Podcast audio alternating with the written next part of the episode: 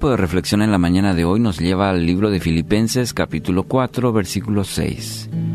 No se preocupen por nada, en cambio, oren por todo. Díganle a Dios lo que necesitan y denle gracias por todo lo que Él ha hecho. Un pasaje bastante conocido.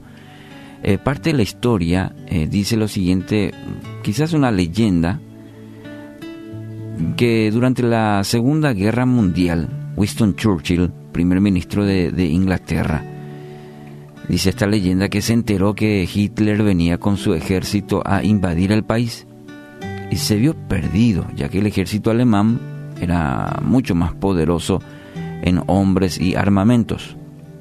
Y después de meditar por un momento, pensó en la idea más fantástica que se le puede ocurrir a alguien que está eh, perdido humanamente y le dijo a sus colaboradores, hagamos un llamado al pueblo para que todos clamen a Dios en oración. Necesitamos un milagro para no ser invadidos. El pueblo obedeció. Todos los ingleses, desde niños hasta ancianos, pidieron a Dios que no permitiera ser invadidos. Y dice la historia, bueno, que jamás se supo a ciencia cierta lo que sucedió, pero eh, Hitler nunca llegó. Parece ser que una intensa niebla los cubrió por completo y se encontraron tan desorientados que decidieron regresar.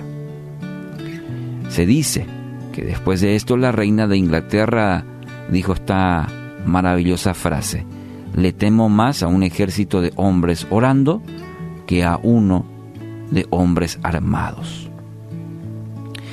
Amigos, las, las palabras tienen un tremendo poder a través de la oración. Y toda palabra que es elevada a la presencia de Dios puede producir el milagro más extraordinario que puedas imaginarte. Por eso establecemos un tiempo de oración en este programa y en otros en donde nos, eh, nos, unimos, por ejemplo, a orar por nuestro país en este tiempo de pandemia, porque creemos en el poder de la oración, lo que, lo que no está a nuestro alcance, lo ilimitado, lo ponemos en manos de Dios. ¿Hay algo difícil que estás enfrentando? ¿Te parece imposible? Quiero animarte que ahora mismo puedas elevar una oración de fe al que lo imposible lo hace posible.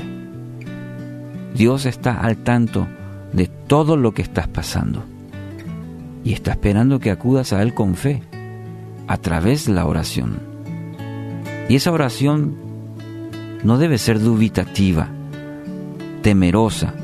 Esa oración debe ser de fe, cimentada en esa certeza de que vendrá la respuesta de Dios. Convencido, aunque quizás no lo veas, esa es la fe certeza lo que se espera, la convicción de lo que no se ve. No estás viendo con tus ojos carnales, pero sí con ojos de fe. Descansa en esa certeza de que Dios obrará, esa convicción. Martín Lutero dijo, la oración no es para cambiar los planes de Dios, es para confiar y descansar en su soberana voluntad. Hoy quiero animarte a que descanses en el Señor, confía que tus palabras hechas oración van a resultar en bendición para tu vida. Tan solo confía.